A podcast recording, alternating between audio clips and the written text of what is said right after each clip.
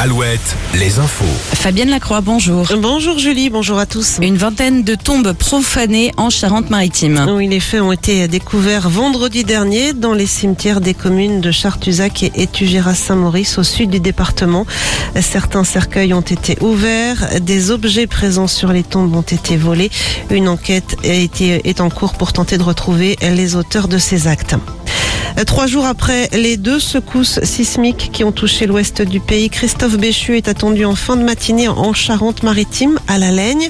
Le ministre de la Transition écologique vient constater les dégâts sur place, mais aussi s'entretenir avec les sinistrés et les secours. Il rejoindra ensuite dans l'après-midi une autre commune touchée, Mosée-sur-le-Mignon, dans le sud de Sèvres. 800 personnes ont, participé hier en Vendée à la Guyonnière à une marche blanche en hommage à Aline.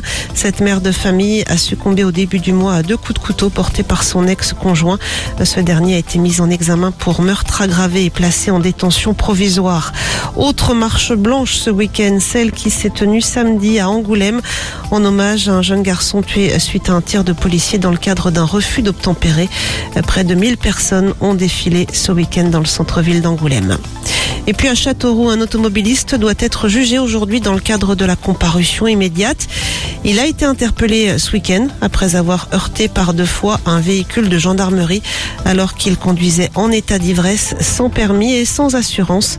Le chauffeur est connu pour de nombreuses infractions routières. Le bac 2023, dernière ligne droite avant les résultats attendus le 4 juillet. Place cette semaine au grand oral pour les candidats au bac général et technologique. Les candidats au bac professionnel effectueront leurs deux dernières épreuves écrites jeudi et vendredi. Les rugbymen de La Rochelle célébrés malgré la défaite. Les joueurs de Ronan O'Gara ont été applaudis hier midi par les supporters qui les attendaient à la gare, moins de 24 heures après leur cruelle défaite en finale du top 14. Les jaunes et noirs ont été ensuite reçus en mairie en soirée. En foot, les Bleus affrontent la Grèce ce soir pour le compte des qualifications à l'Euro 2024. Le match se joue au Stade de France. C'est à suivre à partir de 20h45 sur TF1. Et puis côté ciel, c'est encore orageux ce lundi sur le centre Val de Loire, le Poitou-Charentes et la Gironde. Plus d'éclaircies et moins de pluie en revanche sur le Maine-et-Loire et la Vendée, de 22 à 26 degrés pour les maxis.